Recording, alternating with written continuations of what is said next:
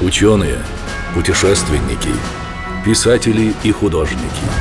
Эти люди прославили Отечество и стали известными во всем мире. Но мало кто знает, что они были и военными, офицерами российской армии. Офицеры. Авангард российской науки и культуры. Полковник Симонов. Константин Михайлович Симонов. Советский прозаик, поэт, драматург, журналист, военный корреспондент.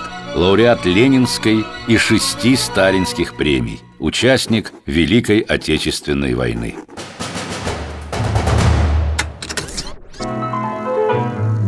От Москвы до Бреста нет такого места, Где бы не скитались мы в пыли.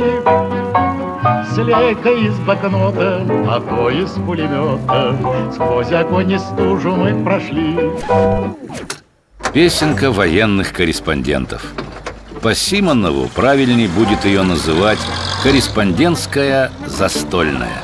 Она стала гимном профессии – Писатель придумал ее в 43-м по пути из Краснодара в Ростов. Туда по редакционному заданию вез его в кабине Виллиса угрюмый шофер.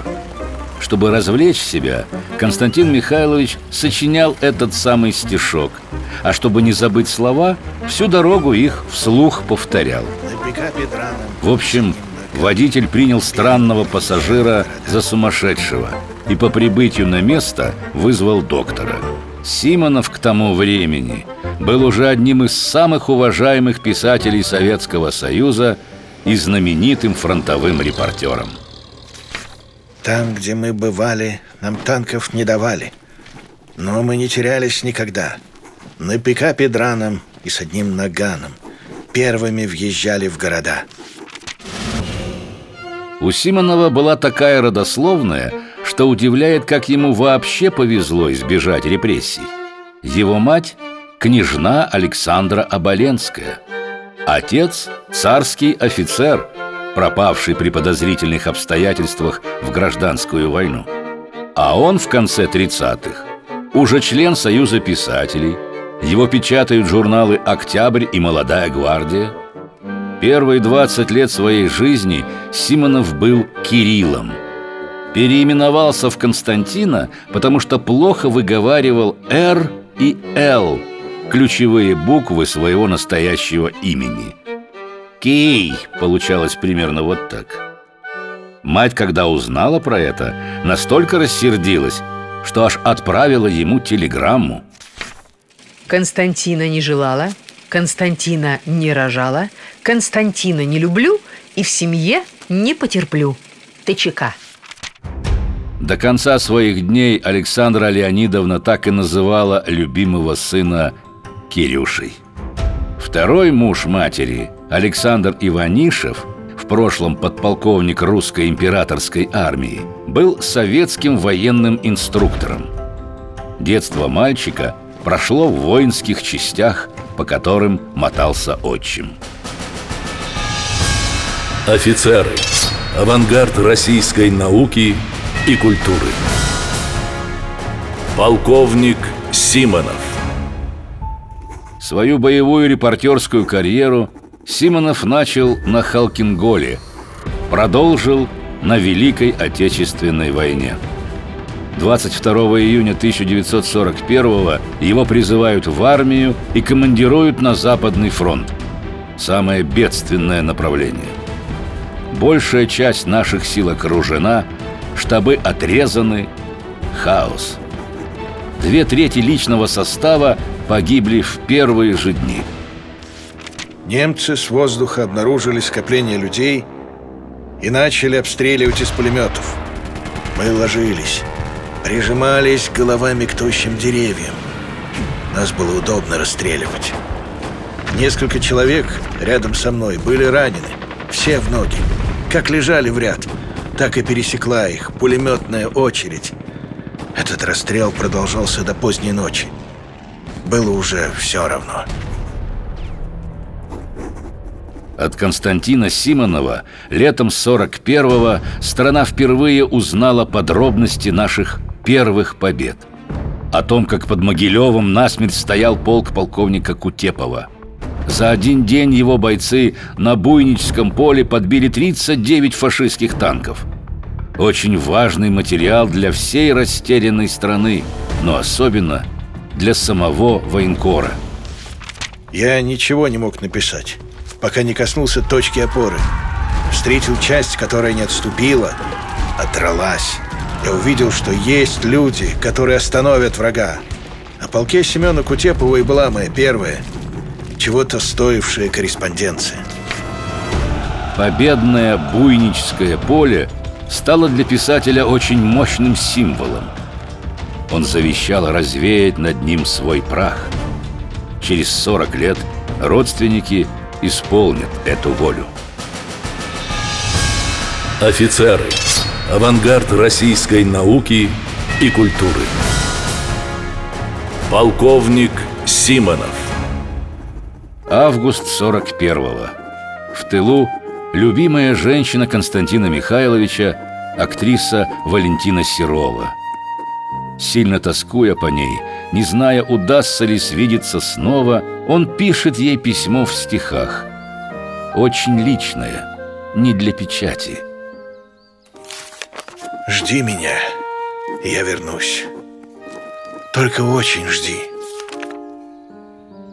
Но когда эти строчки все-таки попали в газету, они стали даже не заклинанием, молитвой на войне. Жди, когда наводят грусть, желтые дожди. В тылу уже не одна, а сотни тысяч женщин перечитывают их и горько плачут в подушки. Мужчинам эти строчки дают стимул выстоять, а их женам ждать. Как я выжил, будем знать только мы с тобой. Просто ты умела ждать, как никто другой. Работая специальным корреспондентом «Красной звезды», Константин Михайлович почти всегда находился в войсках. Вместе с передовыми частями побывал буквально на всех фронтах. Он считал, что правдиво написать о войне можно только пройдя в тех же сапогах по тем же дорогам.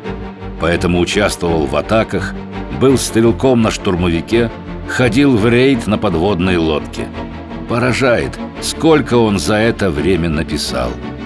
Очерков и статей не сосчитать. Так еще несколько пьес. Два тома стихов, повесть, по которой прямо во время войны сняли фильм. Но главное из бесценного – дневники, честная хроника фактов и очень сложных впечатлений. На фронте их было запрещено вести – Симонов рисковал. Потом эти записи превратятся в документальную книгу «Разные дни войны». Жутко и обидно было смотреть на человеческое горе. Жутко от варварства немцев, а обидно. Как же мы смогли это допустить? Почему же мы не можем защитить свой народ? Мне и сейчас еще видится – окровавленная умирающая женщина, чуть вылезшая из воды на берег, а по ней ползает грудной ребенок, тоже окровавленный, а рядом с оторванной ногой истекает кровью трех-четырехлетний ребенок. Эту дневниковую книгу в СССР долго не хотели печатать. Слишком откровенно, беспощадно и реалистично – вопреки привычной героической версии. Маститый литератор-фронтовик описал начальный период войны. Симонов бился с цензурой, оказался в опале, но отстаивал каждую строчку не всегда удобной правды, которую когда-то узнал сам, хотя бы ради памяти погибших друзей. Только в «Красной звезде» из фронтовых командировок не вернулись более десятка корреспондентов. От ветров и водки хрипли наши глотки. Но мы скажем тем, кто упрекнет. С наша покачуйте. С наше поночуйте, с наше повоюйте, хоть бы год. Константин Михайлович Симонов умер в 68 лет от рака легких.